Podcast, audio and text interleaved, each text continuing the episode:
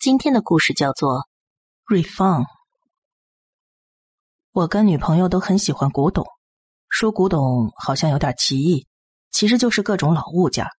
比如我吧，总是痴迷红白机时代的各种老游戏；女朋友呢，很喜欢收藏一些古着或者几十年前的小玩意儿什么的。前几天我跟她开车出去兜风，回来的路上特意去了几家古董店和二手店。虽然我跟女朋友购物的方向不太一样，但是那几家店基本上什么老物件都卖，我们逛得很开心。淘了几样宝贝之后，我的心情更加亢奋。开车在路上，还在继续扫描有没有别的二手商品店。突然间，有间破旧小店映入眼帘。哎，这种小破商店很可能挖到宝贝的，说不定有小鬼 Q 太郎的黄金版卡带。我停下车，兴致勃勃的拉着女朋友走进了店里。店里跟普通的小超市差不多大，一副快要倒闭的样子。这里卖的主要是二手书，几乎没有旧家具或者其他老物件。红白机卡带也只找到一篇《究极棒球》，卡带被丢在货架上，布满了灰尘。我准备叫女朋友出去的时候，她突然惊叹了一声。我凑过去一看，他站在塞满布娃娃和装饰品的竹篮前面。找到啥宝贝了？这东西厉害呀！他边说边把手伸进竹篮最下方，拨开层层的娃娃和装饰品之后，取出了一个正二十面体的摆件，跟棒球差不多大小，颜色是低调的深灰色。现在回想起来，那东西被埋在竹篮的最深处，外头根本看不出来。为什么女朋友能看见呢？这或许就是整件事件的开端吧。这是什么？好东西吗？我也没见过，要不要买呀？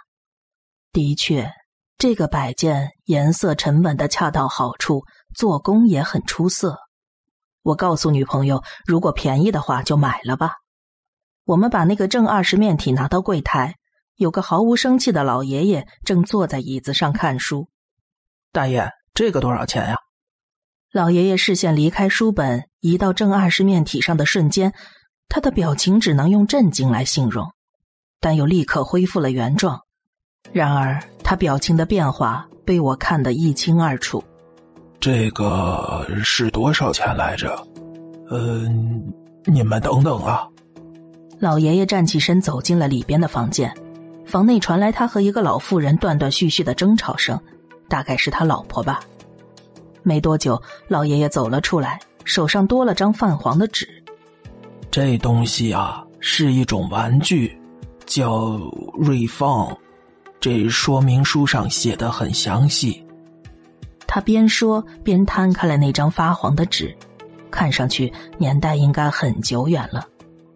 纸上的正二十面体示意图下写有 “R I N F O N E” 这几个字母。上头说明了如何按照熊、鹰、鱼的顺序将它变形的过程，一旁还写了些完全看不懂的文字。老爷爷说那是拉丁文。没想到这么貌不惊人的老头还懂拉丁文，果然高手在民间呢。就像上头写的，瑞放可以变成许多种动物。来，小姑娘，你两只手拿着它。轻轻的握一下，女朋友照他说的，将瑞放握在手里来回的轻抚，接着听到咔嚓一声，正二十面体其中的一部分凸了起来。哇，好厉害呀！你转转看那块凸起的部分，试着把它推到更上头的地方去。这一次换另一面凹了进去，太厉害了！这就跟解谜游戏一样，你也试试。它的构造很难用言语来形容，就跟变形金刚一样。录音带、手枪还有卡车，经过一番操作之后都能变成机器人。我小时候最喜欢玩这个了，可以把瑞放想象成跟变形金刚一样，只要在正二十面体的某一部分按一按或者转一转，它就能变成熊、鹰或者鱼。女朋友已经深陷在瑞放里了。其实，连我也觉得这玩具实在是很强大。大爷，这个要卖多少钱啊？女友小心翼翼的开口询问。这其实算得上是个古董了，只是我们连自己有这个东西都给忘了。呃，算你特价五百块钱怎么样？要是要是你把它放到网上去拍卖，有人喜欢，说不定能出好几千来买呢。接着，身为杀价高手的女朋友一番神操作，我们花了两百块钱就把它买了回来。女朋友难掩兴奋的走出了店外。我们找了个馆子海吃了一顿之后，就各自回家了。第二天是礼拜一，我刚下班就接到了女朋友的电话。美芳太厉害了，为了把它变成动物，我真的像玩解谜游戏一样。我上班的时候满脑子都是他，完全没有心情工作。他比那些无聊的电动游戏可有意思多了。他不给我说话的机会，我就只能听着他兴奋的说个不停。电话挂掉之后，他又发了一张照片给我，蕊放突出的部分看上去就像熊的头和两只脚。我回复了一句“你好棒棒”，就吃饭去了。礼拜二，我下班开车回家的路上，又收到了女朋友的微信，实在太有意思。昨晚我通宵了一个晚上，终于把熊给弄出来了。你过来看看呗。我苦笑了一下，掉头往女朋友家开去。你说你通宵了，上班去了吗？一到他家，我就立刻发问。废话，我当然去上班了。不过喝咖啡喝到想吐。桌上的 r i n f n 已经变成了熊的形状，熊头微微的扬起，下方则有四只脚。哎，你还别说，还真厉害！这到底是怎么构造的？厉害吧？我已经完全入迷了。变熊完成之后就是鹰，我想赶紧试试看。哎，你别再熬夜了啊，明天再玩吧。哎，我知道了。简单的吃过晚饭之后，我回家了。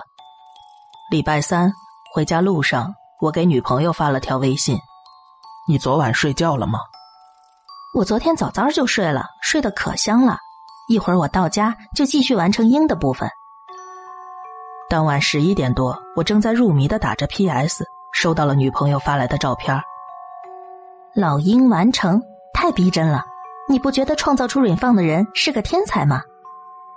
我打开了照片，Rain 放变成雄鹰展翅的形状了，实在是太逼真了。那只老鹰看起来随时都会展翅高飞一样。当然，它毕竟只是个玩具，多少有些不太平衡，但已经接近完美了。太厉害了，宝贝儿！后边就只剩下鱼了吧？不过你千万别太沉迷了，慢慢做。礼拜四晚上，我洗澡出来，电话响了。是女朋友，你刚才给我打电话了吗？没有啊，怎么了？大概五分钟之前，每隔三十秒就有人打电话，接起来之后就是大马路上很多人很吵的那种声音，我就直接挂了。来电显示也没有电话号码或者未知来电之类的，写的是对方，我没给联系人见过这种名字，我我有点害怕。嗯。那你等着，我过去陪你。不用了，我准备关机睡觉了。那你别想太多，可能是信号干扰。呃，话说，瑞放怎么样了？鱼做出来了吗？我快做好了，做完之后就借给你玩。礼拜五，女朋友说的那个诡异电话让我有点放心不下。我准备下了班直接去她家。瑞放已经快变成鱼的形状了。只剩下背鳍和尾鳍就可以大功告成了。你说今天中午又有骚扰电话了？嗯，我吃午饭的时候手机响了，这次显示是隐藏号码。我接起来之后，就听到一堆男女混杂的声音大喊：“放我出去！”我就直接挂掉了。看来真是信号干扰啊！明天我陪你去营业厅问问吧。之后，我们一边赞叹 Rain Fun 真的是个很厉害的玩具，一边试着完成鱼的形状，但是绞尽脑汁还是想不出来怎么弄出背鳍和尾鳍。看来最后一关果然是最难的。睡意渐渐袭来，第二天是礼拜六，我准备直接在女朋友家过夜。当晚，我做了个噩梦。阴暗的谷底，有成群的裸男裸女正在拼命的往上爬。我也死命的爬上悬崖，想逃离他们。只要再一下，再一下就到山顶了，就能得救了。我双手攀上顶端的那一刻，有个女人抓住了我的脚，带我一起走啊！梦到这里，我满身大汗的惊醒过来，才早上五点多。睡意全无的我只好盖着被子发呆，等女朋友起床。礼拜六去了手机营业厅之后，还是不知道问题出在哪里。为了换一下心情，我提议去市区一个很有名的神婆那里算一算。听说他预测的能力很准，人称猫奶奶。他家养了很多只猫，营业地点也是在自己家里。听说是预约制。我打电话过去，很幸运的约到了第二天。我们买了点吃的，到市区猫奶奶家附近找了个酒店住下了。礼拜天中午过后，我们到了猫奶奶家，按下了门铃。你好，您好，我有预约。门没锁，请进。开门之后，走廊上有猫，猫一见我们就立刻发出怒吼声，向后逃走了。我们继续走进了猫奶奶所在的房间，她真的被猫给团团的包围了。走进房间的瞬间，猫咪好像看到仇人一样，齐声的怒吼恶阻我们，随后各自逃跑。眼前的情况让我们感到很不安。当我和女朋友面面相觑的时候，猫奶奶说话了：“不好意思，请你们回去吧。”我有些火大的问他：“到底怎么回事？”我养这么多猫，是因为它们对那种东西很敏感。我通过它们的反应来挑选来的人是否可以接受占卜。它们出现这么大的反应，还是头一回。他的话让我抓到了一点头绪。我告诉他，我女朋友接到了奇怪的电话，自己还做了可怕的噩梦。我看到你女朋友身后有个像是动物的装饰品，赶紧把它丢了。我继续追问那个东西到底怎么了。算我求你们了，赶紧回去吧。我不想说更多了，也不想再看见。他说完便转向一旁，女朋友的脸变得煞白。我仍然不肯罢休。那到底是什么东西啊？是那种常常依附在古董上的诅咒吗？在猫奶奶回答之前，我不断的追问她。终于，她站起身来：“那是被怨气凝聚成的小型地狱之门，你们赶紧丢了它！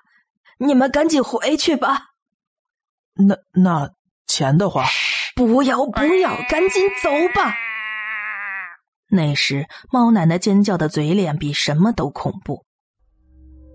当天回到女朋友家后，我们立即把软放和说明书用报纸包了一下，再用胶带捆起来，接着拿去垃圾场丢掉了。从那之后，再也没有发生过奇怪的事情。几个礼拜以后，我到了女朋友家里，喜欢玩字谜游戏的他拿起了纸笔开始说明起来。那东西的拼法是 R I N F O N E，是吧？说起来可能有点牵强。但是只要换一下字母排列顺序，就会变成 I N F O R N O，Inferno，也就是地狱了。